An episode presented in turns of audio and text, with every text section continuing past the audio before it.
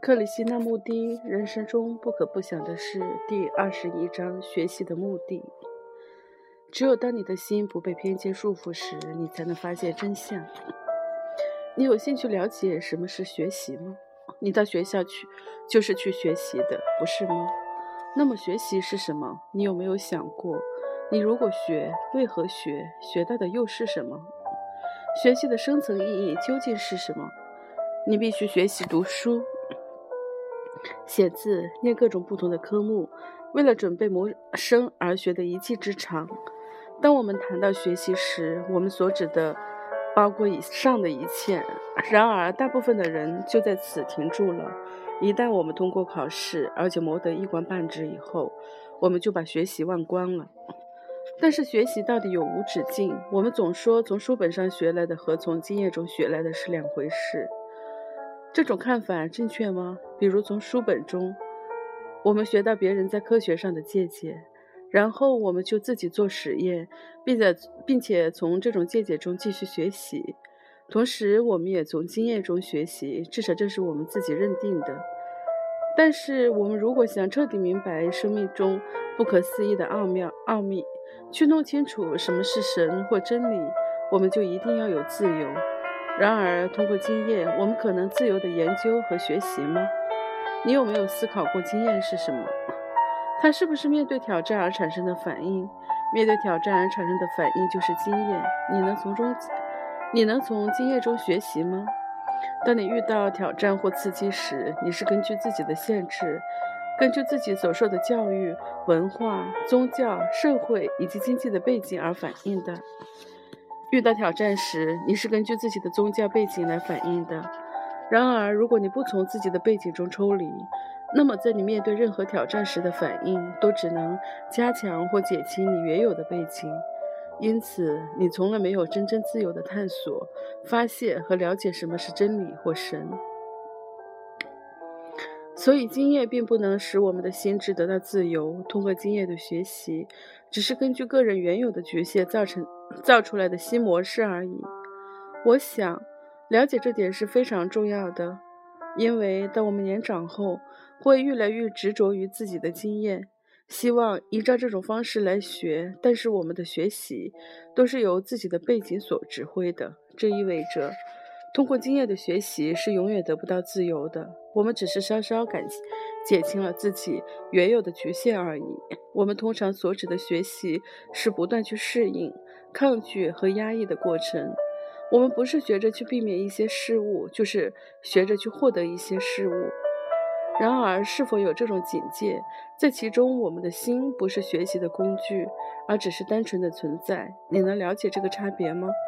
只要我们处在求取或逃避的状态，我们的心就必须学习。在这种学习中，永远都有很大的压力和抗拒。为了学习，你就必须专注，不是吗？那么什么是专注呢？你有没有注意过，如果你专注在一件事情上，你会怎么样？如果有人规定你读一本你不想读的书，或是你想读的书，你都必须抗拒或排除其他的事情。你抗拒自己想望向窗外，或是想和其他人说话的欲望，来使自己专心。所以，这种专注的过程是很总是很费力的，不是吗？在这种专注中。总是存在着为了想获得什么而学习的动机、诱因和努力。我们的人生就是由这一连串的努力而组成的。这其实是充满压力的学习过程。如果我们能完全没有压力、没有野心，也不堆积知识的情况下学习，我们的心智不就能学得更深入、更迅速吗？然后，它会变成一个能去探索和发现什么是真理、美和神的好工具了。其实就是你不再屈服于任何权威了，不管它是属于学术、社会、宗教、文化或任何局限之中的权威。你知道的，只有当你的心不被偏见束缚时，他才能发现真相。在这个发现真相的过程中，你的心是不积累的，不是吗？一旦你开始累积自己的经验或学习到的东西，它就会使你的心智停滞，阻止你向前进展。在探索真相的过程中，你的心每天都在淘汰旧有的，它永远都是清新的，不被旧日的经验所污染。真理是活生生的，它不是静止的。一颗想发现真理的心，也必须是活生生的，不被偏见或经验拖累。只有在这种自由的状态下，真理才能展现。这一切从语言的层面来说也是困难的，但是如果你用心去感受，就不难了解了。我们若想探索生命的奥秘，我们的心就必须是自由的。你一旦学会了某些东西，而又把这些东西当做进一步学习的基础，那么你的心就不自由了，你就失去了探索的精神。我们为什么很快就会忘掉那些好不容易学到的东西？你是不是因为被当时的情况所逼去学的？假如你想成为律师，而你所读的是数学及物理，那么你很快就会把数学及物理忘掉。如果你是因为某个诱因而去学习的，你是否能真的学会任何东西？如果你通过，你希望通过考试谋得一份工作或结婚，你也会专注的学。一旦你通过考试，很快就把自己所学的忘光了，不是吗？如果学习只是达到目的的手段，一旦你达到自己预期的目标，就会把手段忘记了。显然，这根本就不是学习。因此，只有在没有动机、任何动机和诱因的状况下，你才会为了爱而学习。也只有这种学习，才是真的学习。进步这个字眼的真意是什么？就像大部分人一样，你们都是有理想，不是吗？然而，这个理想并不是真实的、实际的东西。理想是你们认为应该的境界，它是存在于未来的。我现在想说的是，把理想忘掉，而去觉察你的本来面目。不要追求你认为应该有的样子，而要了解真实的自己。了解真实的自己，比追寻理想中的自己要重要多了。为什么？因为在了解自我中会开始自然的转化过程。反之。如果你想把自己改变成理想的形象，这其中是没有任何变化可言的，只不过是包装改变了而已而已。如果你觉得自己是愚钝的，而想把这份愚钝改变成智慧，也就是你应该有的样子，这其实就是愚蠢的行为，那是没有意义的、不真实的，那只是在追求自我的投射，延迟对于真我的了解罢了。只要你想把自己的愚钝改变成别的东西，你就依旧是愚钝的。但是如果你对自己说：“我知道我很笨，而我很想了解愚笨是什么，因此我必须进入愚笨之中，观察它是如何产生的。”在这种深入的探索中，你就就会产生根本上的转化。进步这个字眼的真意是什么？世界世上是否有所谓进步这种东西？你看见牛车以一小时两英里的速度前进，而飞机却以一小时六百英里的速度飞行，这是进步，不是吗？还有科技上的进步，比如更好的通讯方法、更优良的促进健康的方法等等。但是世上是否还有其他形式的进步？有没有意味着穿越时间的？心灵上的提升，也就是心理上的进步。心灵层面的进步，是不是真的属于心灵的实相，还是意识层面的幻想？你知道，提出基本的问题是非常重要的。但是很不幸，我们通常都用非常简单、简单的答案去回答这些基本的问题。我们认为简单的答案就是解答，但事实并非如此。我们必须提出最基本的问题，而且让问题自己去运作。让问题在我们的心中产生作用，来发现事实的真相。进步暗示着时间性，不是吗？毕竟我们花费了几世纪的时间，才从牛车时代进入到喷气式飞机时代。我们现在以为我们可以用同样的方式，通过时间来找到神或真实相。我们活在这里，以为神活在彼岸，或是很遥远的地方。为了弥补这段。距离与空间，我们认为必须靠时间来达到目的，但是神或实相并不是固定不变的，我们自己也不是固定不变的，根本没有一个定点的活动可以开始。但是为了心理上的安全感，我们却紧紧抓住一个观念，认为在每个人心中都有一个定点，连实相都是固定的。然而这只是一个幻象，而不是真实的。一旦我们需要在时间中让心灵演化，这种行为就已经不是属灵的了。因为真理是与时间无关的。陷入时间的心智会需要时间来找到实相，但是实相是超越时间的，它没有定点。心智，无论它是属于有意识或无意识层面的，都必须从它的累积中、物中解脱，也只有如此才能找到实相或神。我走进鸟儿时，它们为何飞飞开了？如果你走进鸟儿，它们都不飞开，那该有多好！如果你能摸它们，对它们友善，那个有多么可爱！但是，你知道，我们人类是十分残酷的。我们把鸟儿杀死，折磨它们；我们用网子捕捉它们，然后放在鸟笼里。想想看，一只可爱的鹦鹉被关在鸟笼里，每天黄昏，它都呼唤着它的伴侣，眼睁睁地看着其他的鸟儿飞过广阔的天空。我们是如此对待鸟儿，所以当我们是靠近它们的时候，它们怎么可能不害怕？但是如果你安静地坐在一个孤单的角落里，非常的平静，非常的温柔，你很快就会发现有鸟儿来到你的身边，它们在你的附近飞舞，你可以观察到它们敏捷的动作，它们尖角的爪子，以及它们极为强韧美妙的羽毛。但是你必须有极大的耐心才能办得到，也就是说，你必须有很大的爱，同时你必须没有恐惧。动物可以感觉出我们心中的恐惧，只要它们感受到了，就会同样生同样生起恐惧而逃离。所以，了解我们自己是非常重要的。你可以试着在树下非常安静地坐着，可是不要只坐两三分钟，因为鸟儿不可能在这么短的时间之内对你习惯。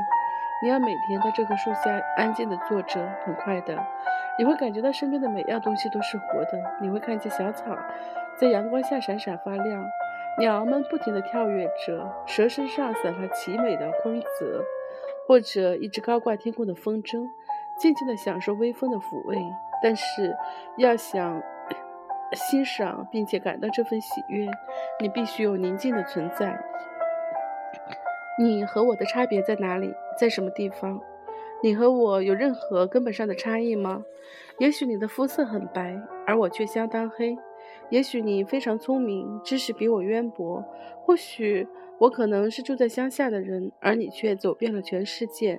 很明显，这个世界确实有不同的形式、语言、知识、礼节、传统和文化等等。但是，不论我们是婆罗门或是非婆罗门，不论我们是美国人、俄罗斯人、日本人、中国人或是其他国家的人。我们之间就没有很大的相似之处吗？我们都有恐惧，我们都要追求安全感，我们都希望被爱，我们都需要吃东西以及追求快乐。但是表面上的不同破坏了我们的觉察力，使我们忽略了人类之间的相似之处。如果能了解，并且超越这些共同的人性，才会带来极大的爱及关怀。很不幸，我们大部分的人都被这些表面上的不同所局限了。被不同的种族、文化、信仰所分裂，信仰是诅咒，它使人分裂，并且制造对立。只有超越所有的信仰，超越所有的不同点及相同点，我们才能得到自由，才会发现什么是真理与实相。当我吸烟时，老师为何不高兴？也许他已经告诉你许多次，希望你不要吸烟。因为抽烟对小男孩没有什么好处，可是你不听他的劝告而继续抽烟，因为你喜欢香烟的味道，所以老师就对你不高兴了。然而你自己对这件事情有什么看法呢？你认为这么年轻的人是否应该养成抽烟的习惯，或者其他任何习惯？如果在你这个这个年龄，你的身体已经习惯于抽烟，这意味着你已经变成香烟的奴隶，这不是一件很可怕的事吗？抽烟对于年长的人来说可能还算好，不过它是否有好处还是件很令人怀疑的事。很不幸的是，年长的人已经给自己找到各种作为习惯的奴隶的借口。但是我们这些仍然非常年轻、非常不成熟、处在青春期、还在成长的孩子，我们为什么要习惯于某些事情，或是养成任何习惯？这些习惯只会使你变得不敏感。你们一旦对某些事情养成习惯，就开始陷入习惯的模式，你们的心就变得迟钝而不再敏感了。他会失去那种能够发现什么是神、美和爱的感受力。人为何捕猎老虎？他们为了杀戮时的快感，我们都做过这种轻率的事，比如把苍蝇的翅膀扯下来，看看会有什么结果。我们说别人的闲话，或是苛责于人。我们为了果腹而杀，我们为了所谓的和平而杀，我们为了国家或理想而杀。因此，我们的本性是十分残酷的，不是吗？但是，如果我们能了解这一点，并且把残酷放到一边，那么看着老虎从我们身边走过，就变成一件非常有趣的事儿了。有一天黄昏，我和几位友人在梦曼附近游玩，有一位朋友开车带我们进入森林，去看一只被人发现在附近出没的老虎。在灰尘中，我们的车子正转弯时，忽然间，这只老虎就在路中间出现了。它黄白、黄黑相间，毛色光亮，身形精瘦，拖着长长的尾巴，看来真是一只可爱的动物，充满了优雅与力量。我们关掉了车灯，他就咆哮着向我们走过来。他走得很近，几乎碰到车子。这真是一个奇妙的景象。如果一个人能不带枪来观察这类动物，那就更有意思了。这其中有着极大的美感。有人问我们为何背负着哀伤？我们把哀伤视为人生中不可避免的一部分。我们用哀伤创造了许多哲学。我们给哀伤找理由，还认为要想找到神就必须苦修。但是我的看法却完全不相反。我认为，所以会有哀伤，是因为人类对待彼此过于残酷。同时，人生中有太多的事情是无解的，因此我们感到痛苦，包括死亡、失业、看见穷人的悲惨生活等等。我们对这一切都不了解，所以我们备受折磨。而一个愈敏感的人就愈觉得痛苦。然而，我们不但不去设想了解这些事情，反而给哀伤找到各种理由。我们不努力把这个腐化的社会制度革新以及突破，反而被动地适应它。我们如果想要脱离哀伤，就必须去除伤害他人的欲望，同时也必须去除做好事的欲望，因为所谓的好事，也还是在我们局限下产生的产物。